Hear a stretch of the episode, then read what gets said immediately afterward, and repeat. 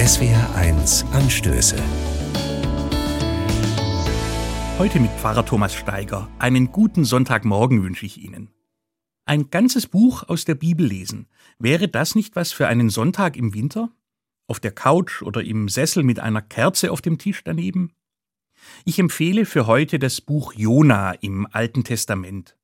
Zum einen, weil es kurz ist. In einer Viertelstunde ist man durch aber auch deshalb, weil das kleine Buch viele Fragen aufwirft, zum Weiterdenken anregt und am Ende eine schöne Perspektive parat hat.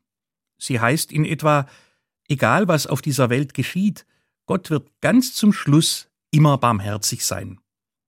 Was in der Zwischenzeit alles passieren kann und wie leicht man sich vertun kann, wenn man scheinbar ganz genau weiß, wie Gott denkt und handelt, davon erzählt das Buch um den Propheten Jona in seinen vier Kapiteln. Es ist ja nicht so, dass einem die Barmherzigkeit Gottes nachgeworfen wird. Wer anderen Böses antut, wer auf Kosten des Nachbarn lebt und sonst Schuld auf sich lädt, muss damit rechnen, dass Gott ihn irgendwann zur Rechenschaft zieht. In der Stadt Ninive scheint es eine enorme Zahl schlechter Menschen zu geben. Deshalb schickt Gott Jona dorthin, um ihnen mit Strafe zu drohen. Jona will das aber nicht so recht.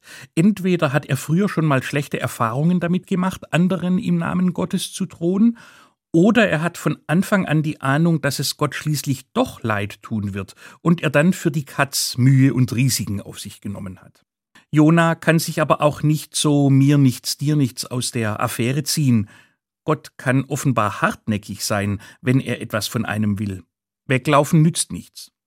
Als Jona dann tatsächlich nach Ninive geht und das Strafgericht Gottes androht, läuft es anders als gedacht. Am Ende, und das ist die eine Pointe des Buchs, am Ende will Gott barmherzig sein, weil das am meisten seinem Wesen entspricht. Hier jedenfalls, weil es den sündigen Menschen in Ninive leid tut und sie Besserung geloben. Allerdings steht auch am Ende ein verdatterter Prophet, Hin und hergerissen von den widersprüchlichen Botschaften, die er von Gott vernimmt, weiß er jedenfalls nicht mehr, woran er bei dem Gott ist, an den er bisher geglaubt hat. Und das, genau das, ist gut so, weil es dem Respekt entspricht, den man vor Gott stets haben sollte. Thomas Steiger aus Tübingen von der Katholischen Kirche